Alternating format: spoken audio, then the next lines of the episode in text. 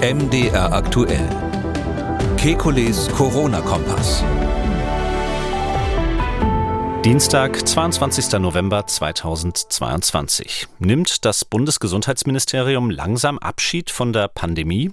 Die jüngsten Beschlüsse deuten darauf hin. Die einrichtungsbezogene Impfpflicht wird auslaufen. Für Impfzentren gibt es kein Geld mehr. Nur die Bürgertests sollen noch mindestens bis Februar verlängert werden. Während diese politischen Maßnahmen also zurückgefahren werden, gilt das nicht für die medizinischen gegen Covid-19. Ein Mittel, das Karl Lauterbach dabei regelmäßig bewirbt, ist das Medikament Paxlovid. Neue Daten werfen da aber die Frage auf, ob Paxlovid bisher richtig eingesetzt worden ist. Außerdem besprechen wir eine neue Studie zu einem Thema, das auch viele unserer Hörerinnen und Hörer umtreibt. Erhöht die Impfung gegen Corona das Risiko, an Gürtelrose zu erkranken? Und ganz zum Schluss erfahren Sie, was Kamele in Katar mit unserem Podcast zu tun haben. Wir wollen Orientierung geben. Ich bin Jan Kröger, Reporter und Moderator beim Nachrichtenradio MDR aktuell. Jeden Dienstag haben wir einen Blick auf die aktuellen Entwicklungen rund ums Coronavirus und wir beantworten Ihre Fragen. Das tun wir mit dem Virologen und Epidemiologen Professor Alexander Kekulé. Hallo, Herr Kekulé. Hallo, Herr Kröger. Herr Kekulé, fangen wir an mit einer politischen Meldung von heute. Das Bundesgesundheitsministerium verlängert die Möglichkeit, ähm, sich gegen Corona testen zu lassen, also die Bürgertests. Soweit so gut, allerdings mit deutlichen Einschränkungen. Also nicht mehr jeder, der zum Beispiel zum Konzert will und sich nochmal testen lassen möchte, kommt jetzt schnell an einen Test heran, sondern das Angebot gilt nur noch zum Beispiel für Besucher oder auch Mitarbeiter in medizinischen Einrichtungen, für Pflegende pflegende Angehörige und zum Freitesten nach einer Corona-Infektion. Das ist also eine deutliche Einschränkung gegenüber der bisherigen Variante. Sind Sie damit einverstanden? Na, ich glaube, das heißt dann gar nicht mehr zu Recht Bürgertest. Also wenn es tatsächlich so veröffentlicht mhm. wurde, ist das so ein bisschen Augenwischerei, könnte man fast sagen. Weil der Bürgertest war ja genau der Test, wo jeder hingehen kann und den jeder benutzen kann, wenn er zum Beispiel an Weihnachten sagt, jetzt wollen wir die ganze Familie mal testen, weil eben junge Leute mit den Älteren zusammenkommen oder ähnliches. Äh, also im privaten Umfeld auf eigene Entscheidung, wie dann sozusagen der Jurist sagt, ähm, nicht anlassbezogen. Ähm, wenn der Test natürlich benutzt wird, um sich freizutesten aus der Quarantäne, dann ist das ja im Rahmen des Infektionsschutzgesetzes letztlich ein, ein, angeordneter Schritt, wenn man so will, oder eine Option, die es da gibt. Auch das Testen zum Besuch medizinischer Einrichtungen ist ja quasi gesetzlich geregelt, in den Landesgesetzen geregelt und wird dann umgesetzt in den Krankenhäusern. Da ist man ja dann verpflichtet, sich zu testen. Und das ist ja eigentlich selbstverständlich, dass man da kein Geld dafür verlangen kann. Das wäre so eine Art Eintrittsgeld für, fürs Krankenhaus mhm. oder ähnliches. Oder Freitesten nach der, nach der Isolierung äh, nur für solche, die genug Geld dafür haben. Das ist der Politik klar, dass man sowas nicht machen könnte. Wäre wahrscheinlich auch gar nicht verfassungsgemäß. Ähm, und ähm, deshalb ähm, haben sie offensichtlich nur diese Positionen weiterhin im Budget ähm, gelassen. Finde ich nicht so gut. Also ich bin ja nach wie vor der Meinung, dass man die Schwelle möglichst niedrig äh, machen soll für die Tests. Ich fand das eigentlich gut, dass da jeder für drei Euro, zum Teil auch umsonst, wenn es im schulischen Umfeld war, die Tests machen konnte. Ähm, die, ich glaube, dass die meisten Bürger, wenn sie es dann benutzt haben, das schon sinnvoll einsetzen und insgesamt dann so in ihr Mikrokosmos dafür sorgen, dass es weniger Infektionen gibt. Ähm, bei den medizinischen Einrichtungen ähm, bin ich äh, von Anfang an dagegen gewesen. Das war ja schon sozusagen eine Meinungsverschiedenheit mit Herrn Spahn, dem früheren äh, Bundesgesundheitsminister, ähm, dass man in medizinischen Einrichtungen, also Krankenhäuser, Altenheime, das Personal ähm, die, und auch die Bewohner und die Patienten quasi nur mit äh, PCR, mit ähm, Antigen-Schnelltests ähm, untersucht.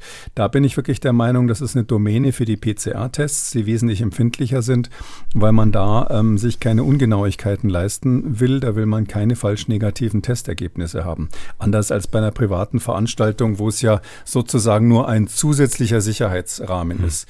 Ähm, drum finde ich das, würde ich das nicht so machen. Bin auch ein bisschen überrascht, dass Herr Lauterbach, der ja angekündigt hat, dass bei ihm jetzt alles ähm, wissenschaftlich zugehen soll im Ministerium, ähm, ähm, diese Antigen-Schnelltests, die eben bekanntermaßen natürlich eine Schwäche haben bei der Sensitivität, vor allem wenn sie dann selbst gemacht gemacht sind, ähm, dass man ähm, die jetzt für ausreichend erachtet, zum Beispiel für ähm, Mitarbeitende in medizinischen Einrichtungen und Altenheimen. Das war nicht die einzige Neuerung, die Karl Lauterbach bzw. sein Haus zu Beginn dieser Woche jetzt verkündet haben. Kommen wir zu einer weiteren.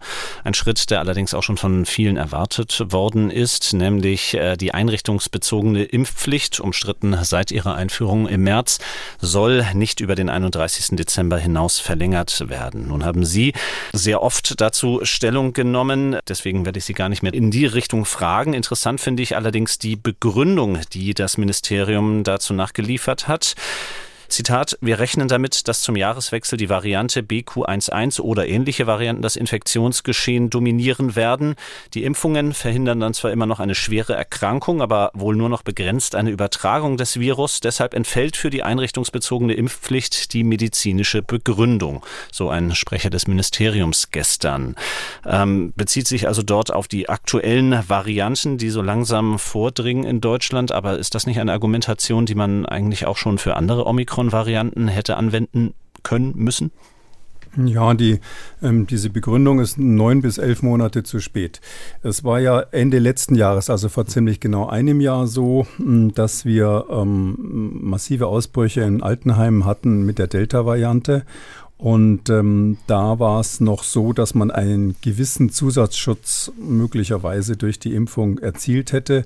Ähm, es war auch so eine Tendenz, dass es ähm, Leiter von Altenheimen insbesondere gab, die also ähm, quasi zu den Kritikern gehörten und die dann ähm, geradezu dafür, dazu aufgerufen haben, sich nicht impfen zu lassen. Es gab dann Ausbrüche in Altenheimen ähm, äh, mit vielen Toten und da, deshalb war das der Moment, wo man drüber nachdenken konnte. Das habe ich ja damals auch gefordert dass man einrichtungsbezogen bzw. berufsbezogen eigentlich ähm, mhm. impft. Ähm, das bezog sich nicht auf den Hausmeister solcher Einrichtungen, wie es dann im Gesetz stand, äh, sondern äh, natürlich auf die Leute, die unmittelbaren Kontakt mit äh, zu Pflegenden oder mit Patienten haben. Ähm, Jetzt äh, hat sich das ja schon, ähm, wer diesen Podcast verfolgt, weiß ähm, aus welchen Gründen, mit Beginn der Omikron-Variante eigentlich massiv geändert. Ähm, und ähm, ich meine jetzt so im Februar diesen Jahres waren nicht nur die Fakten auf dem Tisch, sondern war eigentlich klar, ähm, in welche Richtung die Reise geht. Ähm, da war es nur so, dass dann so eine Privattheorie von ähm, dem Bundesgesundheitsminister und einigen Virologen, die ihn beraten, eben war, ähm, es könnte so eine Monstervariante kommen. Es stünde gar nicht geschrieben, dass Omikron ähm, weniger gefährlich ist als die Vorgänger. Ähm, es hat ziemlich lange gedauert, bis der Expertenrat das dann auch mal zu Papier gebracht hat, dass er sich da vor Weihnachten ja geirrt hatte. Und das Robert Koch Institut hat auch lange gebraucht, bis sie eingeräumt haben, dass die entsprechenden Einschätzungen des Risikos mit Omikron falsch waren. Ähm, aber selbst wenn man da für diese, sage ich mal, ähm, wissenschaftliche Denkpause nochmal zwei Monate dazu rechnet, dann hätte man spätestens im April sagen können, okay, jetzt sind die Fakten ja eigentlich eindeutig. Omikron ist Omikron und ob das jetzt BA1, BA2, BA5 oder sonst wie heißt, ist eigentlich völlig egal. Deshalb haben Sie völlig recht. Es ist eine reine Ausrede, dass man das jetzt auf irgendwelche BA5-Subvarianten, wenn ich es jetzt richtig verstanden habe, schiebt. Ähm, da verkauft man die Leute ja geradezu für dumm. Ähm, das ist äh, der politische Druck, der sich geändert hat ähm, und nicht die Fakten, die sich geändert haben. Und das, ich finde, das kann man in der Politik auch mal zugeben. Man kann auch mal sagen, wir haben einfach jetzt zu lange gebraucht. Wir haben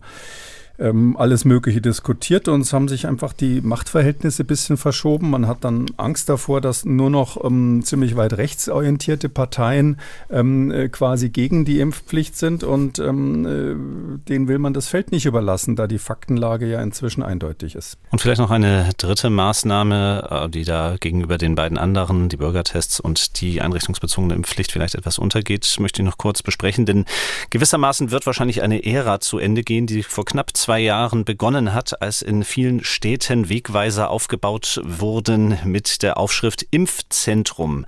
Der Bund will nämlich die Zahlungen an die Länder einstellen für diese Impfinfrastruktur. Geimpft werden soll ab 1. Januar dann eigentlich nur noch beim Hausarzt. Ja, jetzt der richtige Zeitpunkt dafür, die Impfzentren faktisch abzuschaffen? Ja, natürlich, weil die stehen ja leer. Das mhm. muss man ja auch Angebot und Nachfrage. Übrigens, weil Sie das so spiegeln, zwei Jahre früher, die standen am Anfang auch sehr lange leer. Die hm. wurden ja, die wurden ja wirklich als leere Nicht leer hingestellt. die waren komplett, die waren komplett leer am Anfang mhm. und hatten, waren nur als Kulisse für Fotoshootings mit den jeweiligen Landesministern und sonstigen Verantwortlichen gedacht. Da musste dann also das äh, trainierte Personal immer anrücken, damit überhaupt jemand da war. Und dann hat es ja sehr, sehr lange gedauert, bis die Impfstoffe da waren. Also das war damals schon so ein bisschen skurril, sage ich mal. Und es wäre jetzt natürlich noch skurriler, wenn man in einer Situation, wo die Leute, wenn sie sich boostern lassen, einfach zum Hausarzt gehen ähm, und das ja auch ganz gut eingespielt ist, diese riesigen Impfzentren weiter betreiben würde. Die Entspannung, die also jetzt in diesen politischen Maßnahmen sich abzeichnet, die das Gesundheitsministerium verkündet hat, äh, geht ja auch einher mit der derzeitigen Lage, was die Verbreitung des Virus angeht. Auch im letzten Wochenbericht meldete das RKI wieder einen Rückgang der PCR-bestätigten Corona-Fälle, erneut um rund 20 Prozent. Und zwar ein Trend, der alle Bundesländer und alle Altersgruppen erfasst. Ähm, wir, wir jetzt jede Woche letzten Endes diesen Trend vermeldet haben. Worauf sollten wir jetzt aber bei Corona dennoch noch achten? Ja, die Corona-Varianten gehen zurück. Ich habe mir so rausge äh, rausgezogen die Zahl 17, weil Sie gesagt haben, ungefähr 20 Prozent. Mhm. 17 ist zufällig meine Glückszahl. Also die, die, die Atemwegsinfektionen, die ja gemonitort werden bei den Arztpraxen, sind um 17 Prozent in der letzten Woche zurückgegangen. Zugleich auch die Sieben-Tage-Inzidenz der, der gemeldeten Erkrankungen um 17 Prozent zurückgegangen.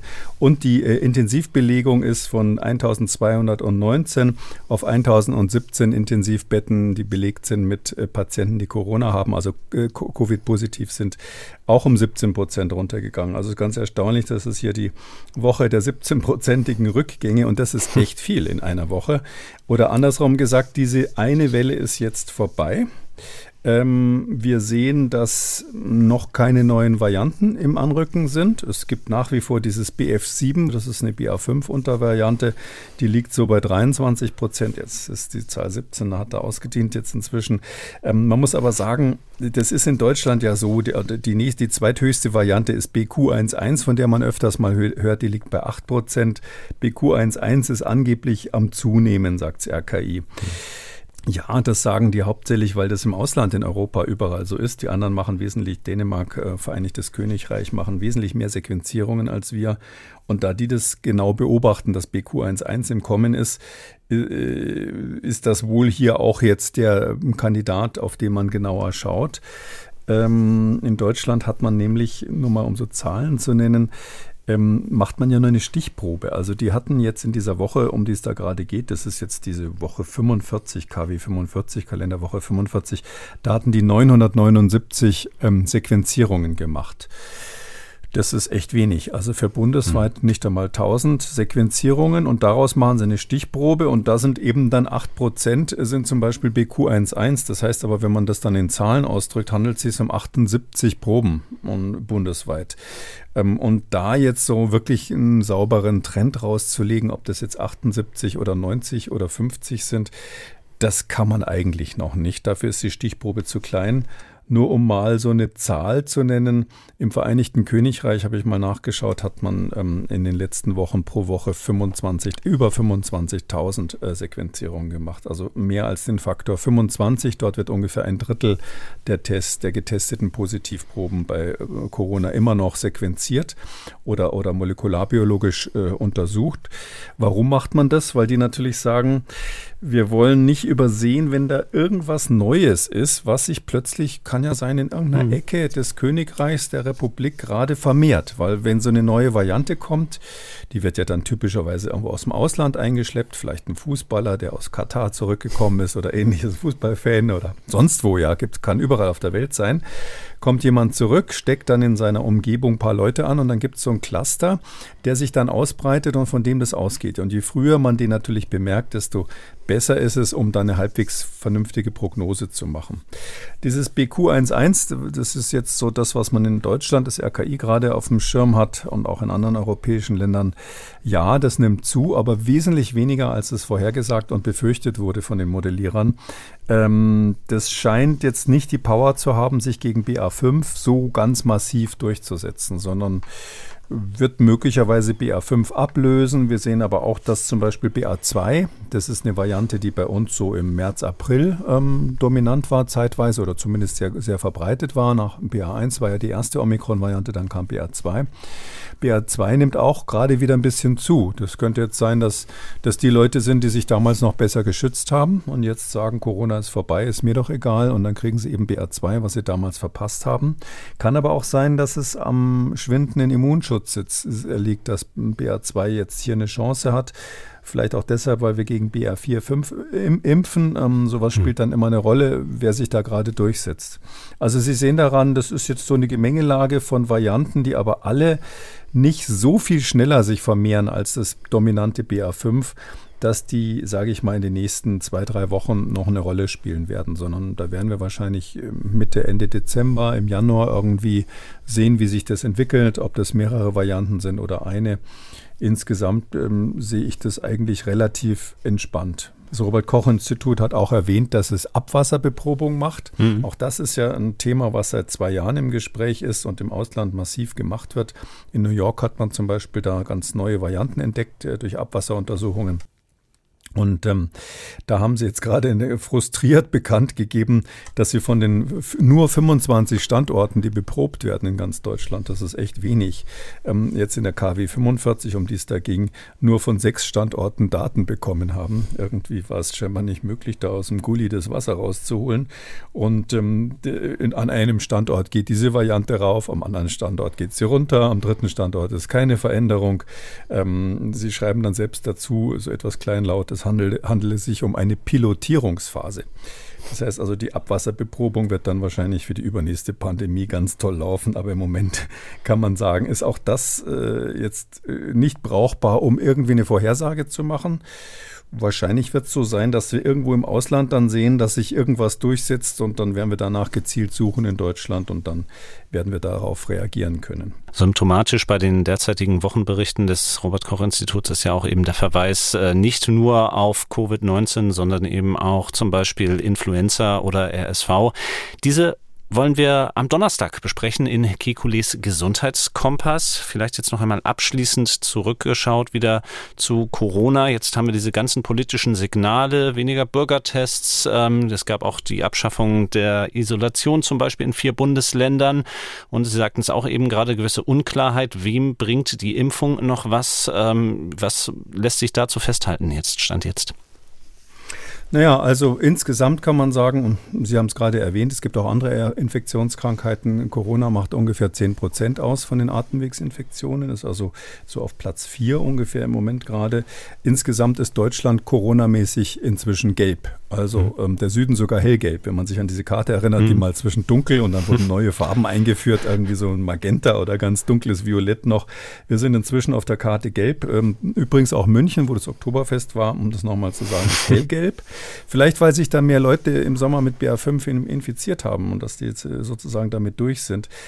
Ähm, aber ähm, in diesem ganzen Szenario muss man sagen, irgendein Nachfolger von BA5 wird natürlich kommen. Das Virus wird dann nicht sagen, tschüss, das war's, ich gehe nach Hause, sondern das wird schon weitergehen. Das, diese, diese, sage ich mal, Bedrohung oder diese gewisse Gefahr, die es da gibt, das Risiko.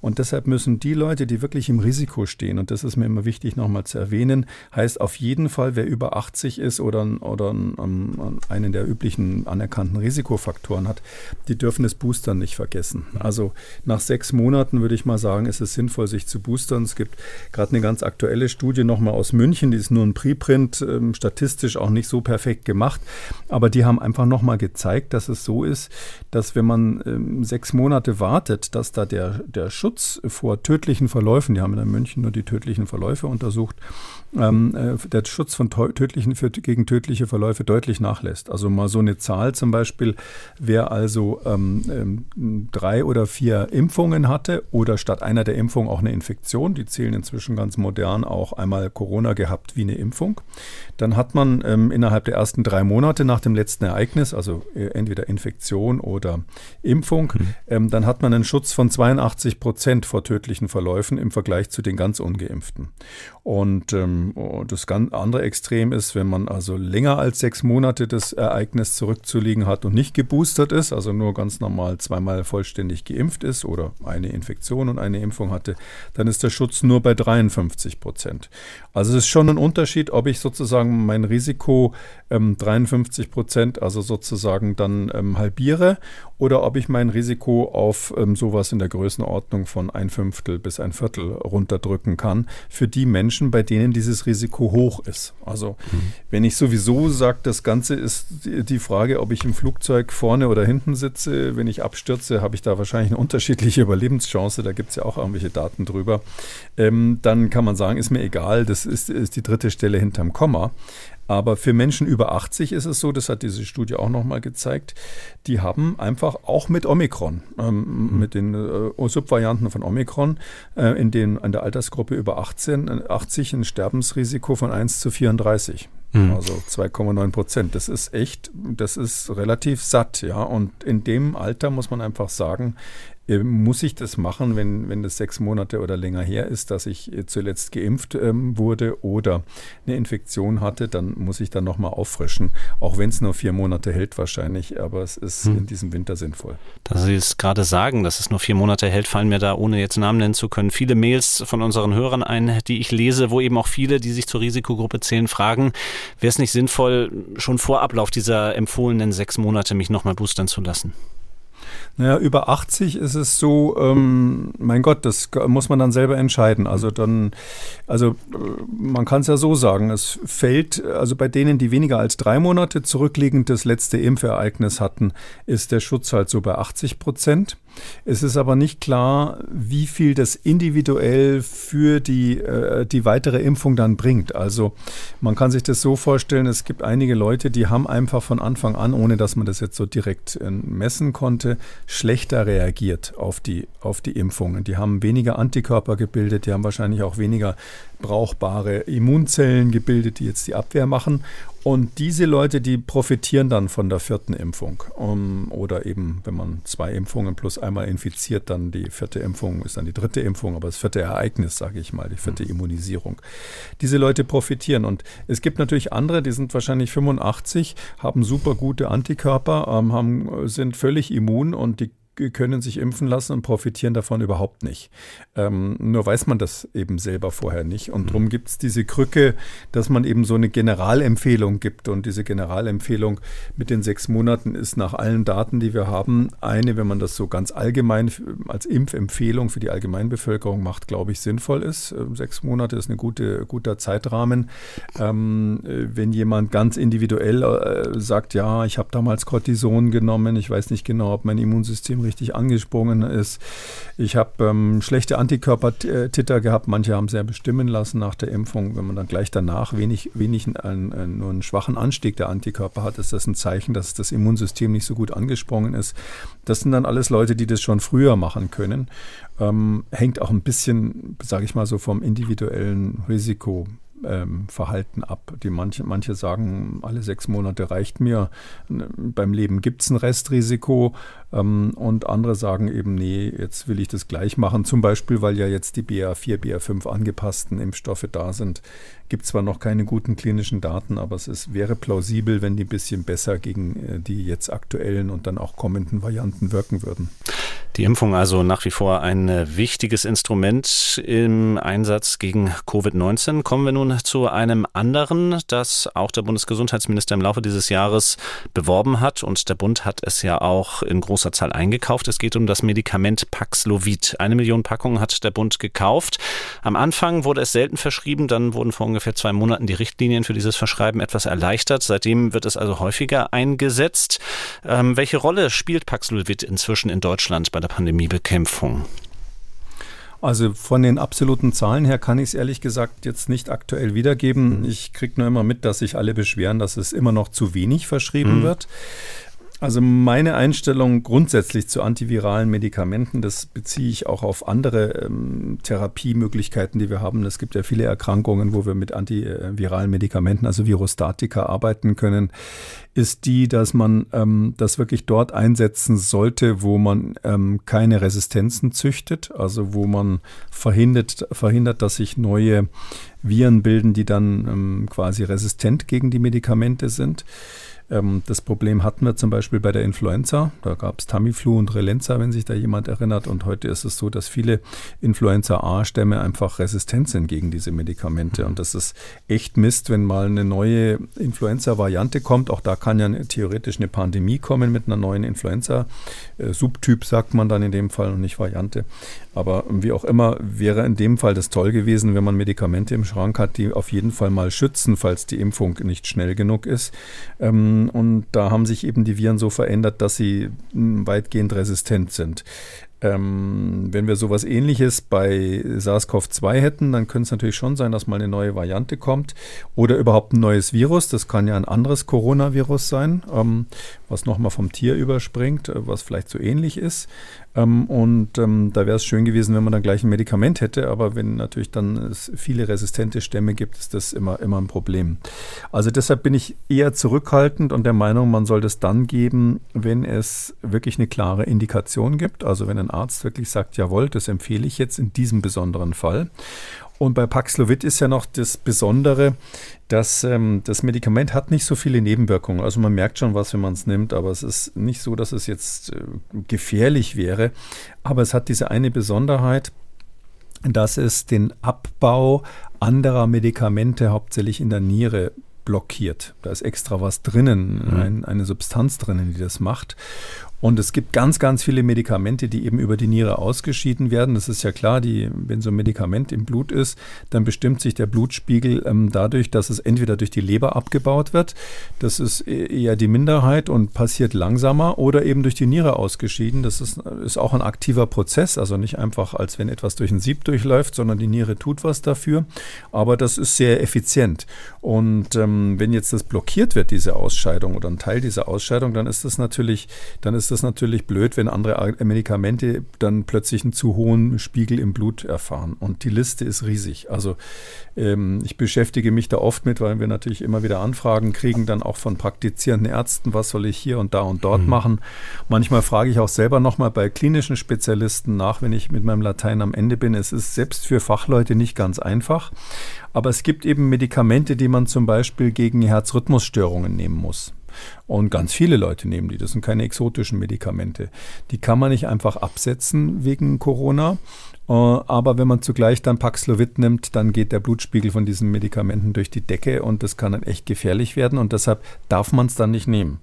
Ähm, anderes Beispiel sind Lipidsenker, die ja heutzutage viele nehmen, äh, meistens Übergewichtige. Auch da ist es eben so, ähm, dass wenn man den Lipidsenker, bestimmte Lipidsenker nimmt, also Simvastatin ist dann bekanntes, ähm, dann äh, ist es eben so, dass das, äh, in, äh, hat eine Interferenz mit diesem Paxlovid, das darf man nicht beides zugleich nehmen. Oder vielleicht für die, die sich dafür interessieren, Sildenafil ist auch auf der roten Liste, also auf, auf, auf der mhm. Liste der Medikamente, die man nicht zusammen mit Paxlovid nehmen darf. Sildenafil kennen jetzt vielleicht nicht alle, aber das heißt Viagra im Verkauf und ist ein Medikament, was man, was viele Menschen nehmen müssen, weil sie einen Hochdruck im Lungenkreislauf haben, äh, zum Beispiel nach einer, nach einer ähm, ähm, äh, Thrombose im Lungenkreislauf, also einer Lungenembolie. Aber was natürlich auch aus, ähm, sage ich mal, sozialen Gründen genommen wird, dann heißt es eben Viagra und das darf man definitiv nicht mit Paxlovid zusammennehmen. Also wer auch immer Paxlovid nimmt, äh, muss sich da gegeben gegebenenfalls zurückhalten. Und da das ja meistens ältere Menschen sind, äh, die das nehmen, ist es jetzt nicht auszuschließen, dass es da eine Überlappung gibt. Und noch weitere Medikamente, Migränemittel zum Beispiel. Oder mein Liebling ist das Johanniskraut, das ja nun wirklich als völlig harmlos gilt, was viele äh, verwenden, was weiß ich, zur Blutreinigung oder aus anderen Gründen. Aber Johanniskraut hat eine andere Besonderheit, ähm, nämlich die, ähm, dass es das Enzym stimuliert, was wiederum Paxlovid abbauen kann oder ein Enzym stimuliert, was Paxlovid abbauen kann. Ähm, und ähm, das will man auch wieder nicht. Dann ist wieder der Spiegel vom Paxlovid zu gering. Das heißt also mit Johanniskraut zusammen soll man es auch nicht nehmen. Also es gibt eine lange, lange Liste. Ich habe jetzt nur ein paar Beispiele genannt und da kennen sich selbst ähm, Internisten nicht immer mit aus. Ich fordere immer dazu auf, dass man da wirklich intensiv sich schlau machen muss als niedergelassener Arzt, auch im Krankenhaus. Und ähm, deshalb meine ich, es sollte der Arzt die Indikation stellen. Grundsätzlich kann man sagen, wer über 80 ist oder eine Grunderkrankung hat oder beides natürlich, der sollte Paxlovid nehmen, aber eben unter strenger ärztlicher Kontrolle. Und es ist gar nicht so selten, dass man sagt, ja, wir hätten es gerne, aber wir können es nicht geben. Und dann muss derjenige halt dann mhm. ohne Paxlovid ähm, mit dem Covid zurechtkommen. Und zum Glück, sage ich mal, ist es in Anführungszeichen nur Omikron. Ähm, ähm, das, das wird man dann schon hinkriegen. Aber selbst auf den Intensivstationen, wo die spezialisiert sind auf Covid-Therapie und sich wirklich, wirklich gut auskennen, gibt es häufig Patienten, die wegen anderer Medikamente, die man nicht einfach so absetzen kann, kein Paxlovid bekommen. Wenn wir mal die Habenseite vielleicht von Paxlovid betrachten, ist ja durch Studien durchaus belegt, dass es zu deutlich weniger Krankenhauseinweisungen in der Risikogruppe führen kann, wenn es rechtzeitig äh, gegeben wird. Wir wollen heute über eine andere Studie sprechen, einen Preprint, denn ähm, es gab speziell in den USA das Phänomen, das äh, schon früh aufgefallen ist bei prominenten Covid-Patienten. Präsident Joe Biden und seine Frau oder Anthony Fauci, der Virologe, oder die CDC-Direktorin Walensky, die alle mit Paxlovid ähm, sie haben behandeln lassen, sind äh, nach wenigen Tagen erneut Corona-positiv geworden. Ein Rebound-Effekt sozusagen und mit dem hat sich diese Studie befasst. Und äh, ja, letzten Endes ging es ja um die Frage, waren das jetzt prominente Einzelfälle und wir haben nur so besonders drauf geachtet oder ist das ein generelles Problem bei Paxlovid? Ja, die Studie ist ganz interessant. Das ist ein, ein Preprint, wie wir sagen, also noch nicht begutachtet, kommt aber aus einem guten Haus von der Scripps Klinik in La Jolla in, in Südkalifornien. Ähm, und ähm, die haben, kommen zu dem Ergebnis, kann man ja vorneweg sagen, dass mhm. sie sagen, ja, es gibt häufig einen Rebound und zwar in, in wenn man so einen Antigen-Schnelltest macht, haben die in 14,2 Prozent, also 14 Prozent ist echt häufig der, der Untersuchten hier in der Stichprobe sowas gesehen. Ähm, und ähm, in, allerdings auch in 9 Prozent, etwas mehr als 9 Prozent derer, die also kein Paxlovid genommen haben. Ähm, und symptomatischen Rebound, also dass die Symptome wiedergekommen sind, haben sie in etwa 19 Prozent derer gesehen, die das Paxlovid genommen, genommen haben und bei 7 Prozent derer, die keins genommen haben. Also 7 versus 19 Prozent äh, sind die Symptome wiedergekommen. Das ist schon ein deutlicher Unterschied. Also das mhm. ist ja sozusagen fast dreimal so viel, dreimal so häufig. Ähm, die Studienautoren schreiben trotzdem, was ich jetzt nicht ganz verstanden habe, dass sie finden, dass dieser Unterschied nicht relevant ist. Ähm, da sind sie vor allem eben beeindruckt gewesen, was, was ja auch ein interessantes Ergebnis ist, dass man den sogenannten Rebound hm, doch relativ häufig hier eben einfach sieht. Ja, also es ist so, dass ähm, man hier ähm, eben, wie gesagt, 9% derer, ähm, die also kein Paxlovid genommen haben, fast jeder Zehnte dann sozusagen, hat, ähm, ist im, Anti äh, im Antigentest nochmal positiv geworden und 7% immerhin haben nochmal Symptome bekommen, auch ohne Paxlovid, sodass die sagen, dieses Rebound-Phänomen, dass das also nochmal kommt, diese Erkrankung sei so häufig, ähm, dass, ähm, ähm dass ähm, das eigentlich das, das wichtige Ergebnis ist. Wir mhm. sehen das also sozusagen bei Corona öfters und nicht nur bei Paxlovid-Therapie. Mhm. Bleiben wir ein bisschen bei diesem Rebound-Phänomen, dass es das gibt. Ähm, gibt es dafür schon eine schlüssige Erklärung?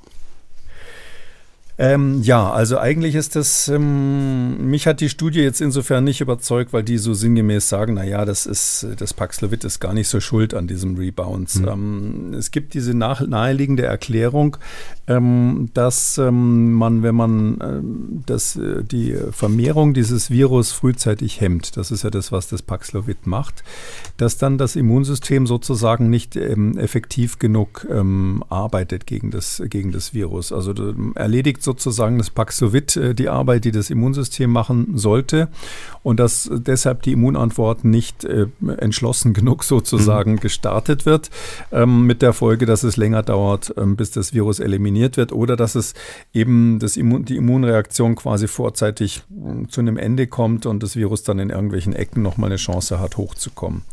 Das ist so die Idee und wir kennen solche Rebound-Phänomene auch in anderen antiviralen Therapiesettings. Also das ist jetzt nicht völlig abwegig. Ähm, die, die Studie ist halt so gemacht worden, das muss man vielleicht an der Stelle kurz sagen. Ähm, die hatten ähm, Menschen, die über so ein, so ein Telehealth-System, also so ein telemetrisches Verfahren, wo man quasi über sein Smartphone sich einloggen konnte, wenn man Corona hatte ähm, und dann entscheiden konnte, ob man oder das System ist so ein kleines Programm gewesen, das hat entschieden, ob man jetzt empfohlen wird, dass man Paxlovid-Therapie bekommt, ja oder nein. Und dann haben sich die Menschen zum Teil dann dafür entschieden und zum Teil dagegen entschieden. Das war also eine Eigenentscheidung, aber wenn die sich dann entschieden haben, sind sie dann 16 Tage lang verfolgt worden, in dem Sinn, dass sie jeden Tag einen Antigen-Schnelltest gemacht haben, ihre Symptome aufgeschrieben haben. Und man hat das eben in eben nur 16 Tage lang gemacht und dann gesagt, wenn innerhalb dieser 16 Tage der Antigentest mal negativ wird und dann wieder positiv, dann gilt es als Rebound. Und da ist meines Erachtens die Schwäche dieser mhm. Studie, weil ähm, der Antigentest kann ja. mal negativ werden, das wissen wir alle, weil man, ähm, da hat man den Selbsttest gemacht und hat eben nicht genug Rotz auf dem, auf dem Tupfer mhm. gehabt. Ja. Oder kann auch mal falsch mal, positiv sein dann wieder? Äh, falsch positiv gibt es auch, aber mhm. falsch negativ ist so der Klassiker ja. beim Selbsttest, dass man einfach die Probe jetzt nicht optimal verarbeitet, gewonnen und verarbeitet hat. Und dann hat man einen negativen und hinterher wieder positiv. Das war dann definitionsgemäß Rebound, auch wenn er zum Beispiel nur einen Tag zwischendurch negativ war. Jemand, der aber 16 Tage durchgehend positiv war, also quasi ohne einen negativen dazwischen, der galt nicht als Rebound. Und sie haben selber ganz viele gefunden, das war nämlich ein relativ hoher Anteil ähm, von Leuten, die also persistierend ähm, positiv waren im Antigentest. Und diese Leute, die gab es nur in der Paxlovid-Gruppe nicht in der Kontrolle, also die kein Paxlovid gekriegt haben. So dass ich mal sage, also das Ganze stinkt so ein bisschen so, als mhm. wäre das Studien-Setup, diese, dieses Design mhm. von dieser Studie nicht ganz optimal gewesen. Vielleicht ganz interessant auch, ähm, ähm, äh, die 20 Prozent aller ähm, Probanden, die man da untersucht hat, das war ähm, insgesamt auch keine so richtig große Zahl. Also man hatte von denen, die Paxlovid genommen haben, das waren 127 und in, in der Kontrollgruppe nur 43. Keine Ahnung, warum die so klein war, die Kontrollgruppe. Aber bei denen, ähm, egal welche man sich jetzt anschaut, insgesamt war es so, in beiden Gruppen war es so, dass ungefähr 20 Prozent aller Probanden äh, nach zehn Tagen noch positiv im Antigen-Schnelltest waren. Also nach, am Tag zehn nach Symptombeginn waren die immer noch positiv. Und ähm, das ist natürlich äh, ein Ergebnis, wenn wir jetzt hier so an diese ganze Tendenz denken, ähm, dass man, ähm, dass man die, äh, dass man die Isolierung verkürzt, dass die Isolierung ja schon auf fünf Tage verkürzt wurde zum mhm. Teil. Da entgehen einem einfach mindestens 20 Prozent, eher 30 Prozent der Infektiösen, ähm, wenn man vorher ähm, die generell aus der Isolierung rauslässt. Und das muss man sich eben überlegen, ob man das will. Ich sage das nochmal, weil das ja eine Riesendiskussion war. Wenn man ähm, die früheren Vorschläge, die ja von verschiedenen Seiten kamen, Herr Lauterbach hat das zum Teil äh, propagiert, ähm, auch Christian Drosten hat es damals mit unterstützt, dass man die Idee hatte, die Isolierung nach fünf Tagen aufzuheben. Und wenn man eben hier wieder sieht, dass man am zehnten Tag noch 20 Prozent Positive in so einem relativ unsensiblen Test, nämlich so einem Antigen-Schnelltest hat, das ist ja keine PCR gewesen, dann muss man sagen, da entgehen einem einfach wirklich, wirklich viele infektiöse Menschen, wahrscheinlich ein Drittel oder mehr, wenn man nach fünf Tagen die Isolierung aufhebt. Das heißt, man muss im Grunde genommen sagen, was wir hier gemacht haben, dass wir in Deutschland ja definitiv nach fünf Tagen plus Schnelltest gesagt haben, dann, dann ist Schluss, dann wird die Isolierung aufgehoben, ähm, dass wir damit eigentlich schon die erste Stufe gemacht haben, so eine Art, ich nenne es mal ganz, ganz äh, bisschen spitz, ähm, kontrollierte Durchseuchung zu machen, mhm. dass man sagt, okay, wir nehmen einen Teil der Infektionen jetzt einfach in Kauf. Das hat diese Studie wieder gezeigt und leider passiert das bei Paxlovid und bei Nicht-Paxlovid-Patienten. Ich persönlich glaube nach wie vor, ähm, dass wenn man das jetzt genauer untersucht mit einer größeren Zahl von Probanden, das haben auch die Autoren letztlich empfohlen, hm. dass man dann ähm, sehen wird, dass es schon einen Unterschied macht, ob ich eine antivirale Therapie mache oder nicht. Und man muss damit rechnen, dass unter antiviraler Therapie möglicherweise, die Studie belegt das nicht, aber möglicherweise auch ähm, die ähm, Wahrscheinlichkeiten Rebound zu kriegen oder dass es etwas länger dauert, bis das Virus eliminiert ist, ähm, dass das durchaus noch als Risiko im Raum steht. Dann wollen wir noch zu einer zweiten Studie kommen und auch das ist verbunden mit äh, großem Dank an unsere Hörerinnen und Hörer, die in den letzten Wochen und Monaten immer wieder Mails geschrieben haben. Äh, ich habe jetzt nur eine rausgezogen von Elfie Klötzer vom 9. Oktober. Die schilderte dort in ihrer Mail, in meinem Umfeld häufen sich die Fälle von Gürtelrose. Alle sind gegen Corona geimpft. Kann es da einen Zusammenhang geben oder ist es Zufall? Manchmal dauert es einige Wochen, dass wir ein Thema beobachten und schauen, ähm, wann ein geeigneter Anlass ist, darüber zu sprechen. Und äh, bei diesem Thema Gürtelrose im Zusammenhang mit Corona-Impfung, Zufall oder nicht, ähm, ist heute ein geeigneter Anlass, denn äh, es gibt eine neue Studie dazu und über die wollen wir jetzt in den kommenden Minuten sprechen. Diese Studie ist auch in einigen Medien rezipiert worden, unter anderem mit der Überschrift, dass die Entwarnung gibt, was das Gürtelrose-Risiko angeht. Ähm, wie haben Sie die aufgenommen? Ja, es ist so, dass die Studie tatsächlich so wiedergegeben wurde. Die ist von UCLA, von der Universität in Los Angeles, 16. November erschienen, also relativ frisch noch. Ähm, die kommen zu dem Ergebnis, dass bei ihrem Kollektiv, das sie untersucht haben, kein Unterschied ist bezüglich der Häufigkeit von Gürtelrose, Auftritt, Auftreten von Gürtelrose bei ähm, Corona-Geimpften und bei Nicht-Corona-Geimpften, also der Zeitraum kurz nach der Impfung oder anderer Zeitraum. Ähm, das ist überraschend, weil wir mhm. wissen von anderen Impfungen, dass die einfach, das kommt da öfter mal vor, sogar bei Influenza-Impfung, dass es so eine Reaktivierung von Herpesviren kommt. Und diese, diese Herpesviren, also Gürtelrose ist das Herpes varicella zoster Virus. Das funktioniert ja so, das sind im, in, in der Kindheit die Windpocken, der Arzt sagt da Varicella dazu. Und wenn die Windpocken ausgeheilt sind, dann nistet sich dieses Virus in Nervenzellen ein, ähm, die zum Beispiel den Bereich der Rippen ähm, versorgen oder auch ähm, im Gesicht bestimmte Nerven versorgen. Typischerweise sind es Nervenzellen in der Wirbelsäule im weitesten Sinne, so Segment, Segmente in der Wirbelsäule. Da sitzt dieses Virus und schlummert so vor sich hin und kann nicht wirklich raus, äh, weil immer wenn das Virus raus wollte, würde sofort das Immunsystem, was ja nun von den Windpocken schon aktiviert wurde, sofort das Virus wieder einfangen und und unschädlich machen. Äh, aber das ändert sich im Alter, wenn das Immunsystem langsam auch alt und gebrechlich wird oder eben bei bestimmten Belastungen. Der Klassiker sind eben zum Beispiel Infekte. Andere Infekte, das können bakterielle Infekte oder auch Virusinfekte sein. Dann ist das Immunsystem damit so stark belastet, hauptsächlich im höheren Alter natürlich, dass eben dann diese ähm, Varicella zoster Viren wieder raus können. Die können sich dann wieder, können wieder reaktiviert werden und befallen dann typischerweise ein zu diesem Nerv, wo sie gerade schlummern, ähm, ein äh, zugehöriges Segment. Also quasi so, ist dann typisch so, so segmental im Gesicht. Irgendwo hat man quasi so einen Streifen, wo sich dann die Bläschen wieder bilden, wie bei den Windpocken oder irgendwo in den Rippen. Und das Ganze ist auch mit Schmerzen und unangenehm, sehr unangenehm. Das, das kennen vielleicht viele ältere Leute. So, das ist der berühmte Zoster oder auch, auch Gürtelrose. Und das weiß man, dass das durch Viren aktiviert werden kann. Und deshalb wäre das jetzt oder ist es eigentlich bei Corona überhaupt keine Ausnahme, sondern ein Klassiker, weil es eben auch durch Impfungen aktiviert werden kann. Sowohl durch Virusinfektionen als auch durch Impfungen, weil der, da ja auch das Immunsystem dann mit dem Impfstoff erstmal beschäftigt ist. Mm, und drum war es eher überraschend, dass die hier sagen, wir haben das nicht gefunden. Ich sage vielleicht nochmal zur Erinnerung, weil wir das Thema auch im Podcast schon das eine oder andere Mal hatten.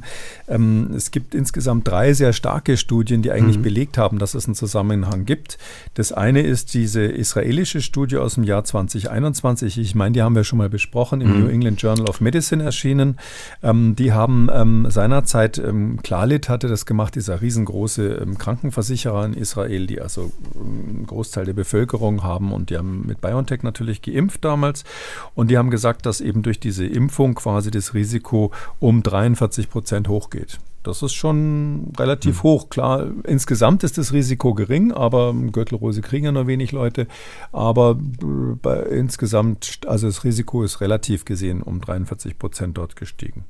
Und dann gab es eine Studie ähm, aus Hongkong, die in Lancet Regional Health in 2022 im Februar diesen Jahres erschienen ist. Die haben nur die Häufigkeit von Krankenhauseinweisungen wegen Gürtelrose sich angeschaut. Und das ist natürlich selten. Wer kommt schon wegen Gürtelrose ins Krankenhaus? Meistens wird es ambulant behandelt, aber da ist die Steigerung des Risikos 160 Prozent. Also doch ganz massiv. Also schwere Gürtelroseverläufe, kann man sagen, sind durch die Impfung häufiger. Und die dritte Studie, last not least, ist äh, von der Charité, Made in Germany, kann also nicht falsch sein, mhm. 2022 ganz relativ aktuell. Und die haben immerhin eine Steigerung des Risikos um 80 Prozent gesehen, dass man Gürtelrose kriegt, wenn man vorher gegen SARS-CoV-2 geimpft wurde das ist alles nicht alarmistisch, sondern das ist mhm. etwas, was man bei so einem stark immunogenen Impfstoff erwarten würde. Diese Messenger-RNA, die kann unspezifisch das angeborene Immunsystem aktivieren. Ähm, da gibt es äh, sogenannte Toll-like Receptors, wer sich das mal anschauen möchte, TLRs. Das sind Rezeptoren äh, des Immunsystems, sozusagen Alarmsonden ähm, des Immunsystems, die auf ähm, ganz unterschiedliche Krankheitserreger ähm, agier, äh, reagieren können und eben auch auf Messenger-RNA reagieren. Und wenn die aktiviert werden, dann wissen wir, dann kann zum Beispiel das Varicella-Zoster-Virus unter Umständen leichter aus seinen Nervenzellen wieder ausbüchsen. Also das sind alles bekannte mhm. Mechanismen. Drum ist es alles nicht überraschend. Überraschend ist, dass man in dieser Studie jetzt, die jetzt mhm. aktuell ist, keinen Zusammenhang gefunden hat. Heißt aber zusammengefasst, eben den Zusammenhang gibt es nicht nur mit der Impfung, sondern auch mit der Infektion selber. Ja, natürlich. Das mhm. ist so, das ist durchaus so, dass man bei verschiedenen Infektionen auch eine Reaktivierung von Herpesviren bekommt. Das andere ist ja der Lippenherpes, das sogenannte Fieberbläschen heißt es ja schon, mhm. weil man das eben bei fieberhaften Infekten manchmal am Anfang bekommt. Manche Leute neigen dazu. Ähm, und das ist überhaupt nicht selten, dass Leute ähm, am Anfang einer Corona-Erkrankung, Covid-Erkrankung, das ist also gar nicht so abwegig. Vielleicht kann man, wir werden ja die, die Studie verlinken auf der Webseite, äh, auch erklären, mhm. wie, das, wie man sich das erklären kann, warum jetzt so Profis von der ja. UCLA ähm, da ähm, zu, zu einem anderen Ergebnis kommen. Sie sagen ja nicht, es gibt keinen Zusammenhang zwischen Impfung und ähm, Gürtelrose, sondern sie sagen, wir haben in unserer Untersuchung keinen Zusammenhang gesehen. Und da muss man mal kurz überlegen, wie haben die das denn diesmal untersucht? Und zwar haben die einen anderen Ansatz genommen als die äh, Studien, die ich gerade genannt habe. Die haben nämlich Folgendes jetzt diesmal gemacht. Die hatten ähm, ähm, Gesundheitsdaten sich angeschaut ähm, von ähm, jemand, von einem Gesundheitsversorger, also die, die also quasi eingetragen waren für kommerzielle oder auch staatliche Gesundheitsleistungen, zum Beispiel, dass sie Corona-Tests oder irgendwelche Therapien oder sonst was sich haben bezahlen lassen, so haben sie die da rausgezogen. Und da haben die dann bei solchen, die geimpft wurden, zwei verschiedene Intervalle verglichen. Und zwar erstens das Intervall 30 Tage nach der Impfung. Also erste oder zweite Impfung ist egal, aber 30 Tage nach einer SARS-CoV-2-Impfung haben sie geschaut, wie häufig tritt da die Gürtelrose auf. Und dann haben sie als Kontrolle von dem gleichen Patienten ein Intervall genommen, auch 30 Tage, was mindestens 60 Tage nach der Impfung war. Also am besten vom Tag 60 bis zum Tag 90 nach der Impfung. Also quasi zwei Einmonatsintervalle. Das eine unmittelbar nach der Impfung und das andere dann mit einem Monat Pause bisschen später. Das hat den Vorteil, dass man sozusagen den einzelnen Probanden zugleich als seine eigene Kontrolle hat. Also das nennt man eine selbstkontrollierte Studie äh, über, ein, über zwei verschiedene Risikointervalle. Die haben einfach geguckt, wie häufig ist es, dass Leute Gürtelrose kriegen gleich nach der Impfung. Im Vergleich dazu, dass der gleiche eine Gürtelrose kriegt, irgendwann zu einem anderen Zeitpunkt, eben ein anderer Monat, der eben später gelagert ist. Also eigentlich ganz sonst ein ganz pfiffiges, pfiffiges Verfahren. Und damit haben die gesehen, dass also bei den Personen, die also, ähm, also bei dem Zeitraum ein Monat nach der Impfung genauso häufig oder selten Gürtelrose aufgetreten ist wie in dem Zeitraum drei Monate nach der Impfung. Sie schließen daraus, okay, es hat nichts mit der Impfung zu tun. Hm. Jetzt muss man aber sagen, es ist eben ein extrem seltenes Ereignis. Wer kriegt schon Gürtelrose? Das Durchschnittsalter war zwei, knapp 52 Jahre. Da laufen ja nicht alle mit der Gürtelrose rum. Das ist eine extrem seltene Erkrankung. Und die haben insgesamt von ungefähr zwei, äh, zwei Millionen ähm, Geimpften haben die 1451 Gürtelrosefälle gefunden. Das ist also echt selten. Mhm. Und da passiert eben dann Folgendes. Und das ist meines Erachtens der Grund, warum die keinen Unterschied gesehen haben. Wenn Sie ein sehr seltenes Ereignis haben und zwei kurze Intervalle sich anschauen, 30 Tage, ähm, da vergleichen Sie den einen Monat mit dem anderen Monat und sagen, ich sehe keinen Unterschied. Das kann daran liegen, dass die Stichprobe zu klein war, also dass der Monat sozusagen zu kurz war. Jetzt sage ich mal, haben Sie zufällig im letzten Monat Gürtelrose gehabt? ich nicht, ja, nein. Ich, Ich auch nicht, ich auch nicht. Und ähm, das ist eben so, ähm, wenn das ein seltenes Ereignis ist und Sie haben einen kurzen Zeitraum und vergleichen zwei Zeiträume, dann kann es sein, dass Sie keinen Unterschied sehen, weil dieser eine Monat, den die da genommen haben, nicht repräsentativ ist. Mhm. Also das ist dann, nennt man dann eine nicht repräsentative Stichprobe. Ähm, das kann man vielleicht so erklären. Also anderes Beispiel, Berühmt ist ja immer Backgammon, wer das Spiel kennt, dieses Würfelspiel, wo man so mit so äh, schönen Steinchen zieht. Ähm, jeder, der sich damit auskennt, weiß, dass Backgammon ähm, was mit Können zu tun hat, aber 30 mhm. Prozent Glück im Spiel ist. Wenn Sie wissen wollen, ob einer besser Backgammon spielt als der andere, dann reicht es nicht, wenn Sie ein Spiel anschauen, weil eben die Wahrscheinlichkeit, dass einer gewinnt oder verliert bei so einem Würfelspiel, mhm. ähm, bei einem Spiel nicht aussagekräftig ist. Da kann es durchaus sein, dass der Super-Weltmeister gegen einen totalen Dilettanten verliert. Ähm, Sie müssen mindestens 10, 20 Spiele anschauen, dann haben Sie eine repräsentative Stichprobe und dann können Sie auch, wenn Sie sozusagen vergleichen, in dem Fall eben mit oder ohne Impfung oder eben der Meister gegen den Anfänger, äh, dann können Sie auch eine gute Aussage darüber machen, wer besser spielt. Oder Sie, es gibt ja dieses Gerücht, dass man sagt, ähm, äh, immer wenn ich einen Regenschirm dabei habe, regnet es nicht. Und wenn ich keinen dabei habe, regnet es. Das kennt ja jeder. Und jetzt könnte man das ja in einer kleinen Studie mal durch eine selbstkontrollierte Studie auswerten. Und da, wenn sie aber sagen würde, ich nehme irgendwo im Sommer nur drei Tage. An drei Tagen nehme ich einen Schirm mit und an drei Tagen nehme ich den Schirm nicht mit dann wäre diese Stichprobe zu klein, weil so oft regnet ja nun auch nicht, wenn sie rausgehen. Ja? Und das könnte sein, dass es einmal regnet oder einmal nicht oder beide Male regnet, aber dann kriegen sie keine zuverlässige Assoziation mit der Frage, habe ich einen Schirm dabei gehabt oder nicht, sondern da müssten Sie schon, Sie schon mal ein ganzes Jahr nehmen und alle Tage des ganzen Jahres auswerten und das ein Jahr lang sozusagen mit Schirm oder jeden zweiten Tag mit und ohne Schirm, dann kriegen Sie, haben Sie eine repräsentative Stichprobe. Und so meine ich, dass diese 30 Tage bei so einem seltenen Ereignis wie Gürtelrose einfach nicht geeignet sind, ähm, um, ein, ähm, um, um einen Unterschied nachzuweisen. Und das ist für mich der Grund, warum Sie es hier nicht gefunden haben. Das heißt, das, was Sie auch angedeutet haben, die Ergebnisse dieser älteren Studien, die durchaus einen Zusammenhang sehen, die sind für Sie stichhaltiger. Ja, die sind eben anders gemacht. Da will ich jetzt nicht auch noch drauf eingehen. Ich mhm. glaube, eine von denen haben wir schon mal besprochen. Aber die sind im Prinzip so gemacht, dass die von den Ereignissen selber ausgegangen sind. Also die haben quasi gesagt, okay, ich habe hier die Gürtelrosefälle. Welche Gürtelrosefälle sind denn eigentlich aufgetreten nach der Impfung oder nicht im Zusammenhang mit der Impfung? Und diese aktuelle Studie hat quasi diesen einen Monat als Referenz genommen und nur quasi geguckt, wie oft mhm. es da anfängt zu regnen oder auch nicht. Und ähm, das ist äh, meines Erachtens eben nicht geeignet geeignet gewesen. Dann kommen wir zum Abschluss noch zu einer Frage von Wenke aus Hamburg, auch aus Anlass der am Sonntag begonnenen Fußballweltmeisterschaft in Katar. Wenke hat nämlich folgende Schlagzeile gelesen. Jemand warnt WM-Touristen vor den Kamelen in Katar wegen der Gefahr, sich mit MERS zu infizieren. Ihre Frage dazu, grassiert MERS noch so stark, dass es eine reelle Gefahr für WM-Besucher gibt? Gibt es Kreuzimmunität wegen der Impfungen und Infektionen mit SARS-CoV-2? Und wie nah ist zu nah. Erst einmal, den Bericht habe ich auch gelesen, geht zurück auf die englische Boulevardzeitung Sun, wo ein Medizinprofessor aus Norwich zu Wort kommt, der diesen Verdacht eben geäußert hat. Nun zu den Fragen von Wenke. Also MERS, ja, das ist eine Krankheit, die sowas ähnliches wie SARS-CoV-2, also wie dieses SARS ist, Middle Eastern Respiratory Syndrome, also das Atemwegssyndrom aus dem Mittleren Osten, hat man 2013 übrigens in Katar entdeckt, bei, mhm. bei Kamelen, die in Katar gehalten wurden. Die waren aber völlig gesund, die Kamele. Und seitdem ist klar, dass es, oder war schon immer klar, dass es manchmal da zu Fällen gibt, wo man, wo sich Menschen bei Kamelen oder Dromedaren ähm, anstecken können. Ähm, kurz gesagt, also in Katar ist es ähm, überhaupt keine Gefahr. Also ähm, es gab ähm, Anfang diesen Jahres, gab es im März, gab es zwei Fälle, die der WHO gemeldet wurden aus Katar von Menschen. Der eine ist gestorben, ähm, die sich da infiziert hatten. Das waren zwei Männer. Ähm, der eine hat äh, auf einer Kamelfarm gelebt, als Pfleger quasi und regelmäßig rohe Kamelmilch auch getrunken und die Kamele gepflegt. Also Kamele, man muss sagen, Dromedare sind das eigentlich, die das haben. Hm. Und ähm, der andere, der war 85, der ist gestorben. Das war ein Besitzer eines Dromedars, ähm, der in Doha lebte.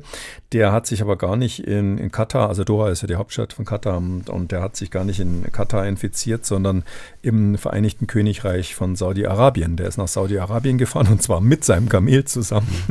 hat das Kamel dabei gehabt, wahrscheinlich wahrscheinlich für irgendeine Show oder ähnliches und hat dann dort wiederum auf einer Kamelfarm ähm, seinen Urlaub oder was auch immer verbracht und, und hat dann dort also auch regelmäßig andere Kamele ähm, betüttelt und rohe Kamelmilch getrunken, wie man das dort so macht. Also wer im Rahmen, also sozusagen als Beiprogramm seines Fußballbesuchs die Absicht hat, einen kleinen Trip äh, nach Riyadh zu machen, nach Saudi-Arabien und dort Kamele zu streicheln oder gar rohe Kamelmilch zu trinken, da würde ich sagen, ist doch ein reales Risiko, weil vor allem in Saudi-Arabien ein hoher Prozentsatz der Kamele tatsächlich MERS hat. Das, die sind mhm. ganz oft asymptomatisch. Die scheiden das Virus auch kaum aus, aber speziell Muttertiere, wenn sie ähm, ihre Jungen bekommen, ähm, im Zusammenhang mit der Geburt und während sie stillen, die, die scheiden also dann massenweise dieses Virus aus. Und wenn man da mit den neugeborenen Kamelen zu tun hat oder eben mit der Milch, dann ist man in höchster Gefahr als Mensch und kann sich infizieren. Und alle anderen, die, die mehr oder minder ihre Zeit im Stadion und im Hotel verbringen, die müssen da also nicht so große Angst haben, würde ich mal sagen. Das ähm, gefährlich also Kamele sind vor allem dann gefährlich, wenn man draufsetzt. Ja, das ist gefährlich, weil man runterfallen könnte. Das ist ähm, passiert durchaus. Aber sonst kann man nur sagen, also das ist äh, kein Thema. Also auch wenn das tatsächlich das MERS ursprünglich mal zufällig bei einer Herde in Katar entdeckt wurde, das ähm, habe ich in mhm. diesem Buch, was ich da mal geschrieben habe, auch sehr ausführlich erzählt, weil das eine witzige Geschichte ist. Mhm. Ich will natürlich nicht ausschließen, dass es noch mehr Fälle in Katar gibt von ähm, infizierten Kamelen oder auch von Menschen, die MERS hatten. Man weiß bei solchen Staaten ja nie genau, ob die jetzt unmittelbar vor der Weltmeisterschaft das dann der WHO melden würden. Wäre ja ziemlich ungeschickt gewesen, da eine Schlag Schlagzeile eine mehr zu ge generieren. Ähm, aber die Regel heißt einfach sozusagen, wenn man in Katar ist, man soll die Kamele nicht streicheln. Kamele, die man nicht kennt, streichelt man sowieso nicht. Das ist genauso wie bei Hunden. Man weiß nie, wie die reagieren. Ähm, äh, man soll ihre Milch nicht trinken, vor allem wenn sie roh ist, ähm, auch wenn es in Arabien viel gemacht wird. Und man soll auch den Urin von Kamelen bitte nicht trinken. Das ist kein Witz. Das ist ein altes Heilmittel bei den hm. Beduinen. Ähm, wird also nicht mehr empfohlen aus gegebenem Anlass. Aber diese Regel ist, finde ich, wesentlich einfacher als die Frage, was weiß ich, in Katar. Die Fußballregeln sind ja äh, was weiß ich, wie viele Nominierungen darf man pro Fußballmannschaft? Sind es jetzt 23 oder 26 oder wie oft darf man auswechseln? Fünfmal inzwischen und dann, wenn verlängert wird, nochmal oder so ähnlich. Gibt es gelbe Karten, wenn man bunte Bänder am Arm hat? Ähm, Gibt es eine Karte, wenn man verweigert, die Nationalhymne zu singen? Auf jeden Fall kann man Probleme kriegen, wenn man die persische mhm. Fahne schwenkt, also die Original, die alte Fahne mit dem Löwen drauf und dem Schwert, ähm, statt, statt die, die, mit, die mit dem Allah-Symbol drauf. Und natürlich ganz wichtig für Katar als Verhaltensregel, noch viel wichtiger als die Kamele, ähm, man darf sich nicht beim Sex erwischen lassen, außer man ist verheiratet. Wobei ich jetzt überfragt bin, wie das mit gleichgeschlechtlichen Ehen ist. Ob das dann als verheiratet gilt, wahrscheinlich eher nicht. Ähm, vielleicht äh, die virologisch interessanteste Frage noch, die Wenke gestellt hat. Ähm, ist eine Kreuzimmunität denkbar durch äh, Impfung oder Infektion mit SARS-CoV-2 in Verbindung mit MERS? Ja, also es ist sogar sicher, dass es Menschen gibt, die eine Kreuzimmunität haben. Äh, wir wissen, dass es einen ganz kleinen Teil der Menschen, das sind leider nicht alle, gibt, die äh, haben ähm, kreuzimmunisierende Antikörper, wahrscheinlich auch ähm, T-Zellen, die tatsächlich alle Beta-Coronaviren erkennen. Also ähm, alle von diesen gefährlichen Coronaviren, SARS-CoV-2, das SARS aus dem Jahr 2003 dann noch und eben MERS. Also da gibt es tatsächlich einzelne Individuen, die natürlich ähm, ganz, ganz beliebt sind bei Wissenschaftlern und ständig Blut hergeben müssen für Untersuchungen. Die haben solche Antikörper im Blut. Und vielleicht kann man das noch an der Stelle abschließen. Ähm, das ist deshalb spannend, weil wenn man solche Antikörper künstlich herstellen könnte, als monoklonale Antikörper therapeutisch verwenden könnte, dann wäre das natürlich beim nächsten Ausbruch eines Coronavirus äh, das ideale Mittel, ähm, den Menschen, die krank sind, zu helfen, bevor die Impfstoffe zur Verfügung stehen oder bevor andere Therapien sozusagen statt Paxlovid weil die bisherigen Antikörper, die zum Beispiel Donald Trump seinerzeit gerettet haben, die wirken ja bei den Omikron-Varianten kaum noch um, mhm. Eigentlich nicht mehr. Und ähm, daher ist es so, dass man verzweifelt neue monoklonale Antikörper sucht und die versucht man jetzt nachzubauen von diesen Universalwaffen, die manche Menschen tatsächlich im Blut haben. Aber weil natürlich keiner weiß, ob er zu diesen Auserwählten gehört, würde ich niemanden raten zu sagen, okay, ich kann jetzt das Kamel ähm, äh, streicheln oder gar zum Äußersten schreiten und mir von einem Bedu-Heiler Kamelurin verabreichen lassen, ähm, äh, weil ich hatte ja schon mal Covid. Also Also das wäre ganz sicher die falsche Entscheidung. Damit sind wir am Ende der 331. Ausgabe von Kekules Corona-Kompass. Vielen Dank, Herr Kekuli. Die nächste Folge erscheint am kommenden Dienstag, aber am Donnerstag hören wir uns bereits wieder dann zu Kekules Gesundheitskompass. Bis dahin. Bis dann, Herr Kröger. Ciao. Und wenn Sie eine Frage haben, dann schreiben Sie uns. Die Adresse lautet mdraktuell-podcast.mdr.de oder rufen Sie uns an, kostenlos unter 0800 322 00. Kekules Corona-Kompass gibt es als ausführlichen Podcast unter Audio und Radio auf mdr.de, in der ARD-Audiothek bei YouTube und überall, wo es Podcasts gibt. Und wer das ein oder andere Thema noch einmal vertiefen möchte, alle wichtigen Links zur Sendung und alle Folgen zum Nachlesen finden Sie unter jeder Folge unter Audio und Radio auf mdr.de. MDR aktuell. Kekules Corona-Kompass.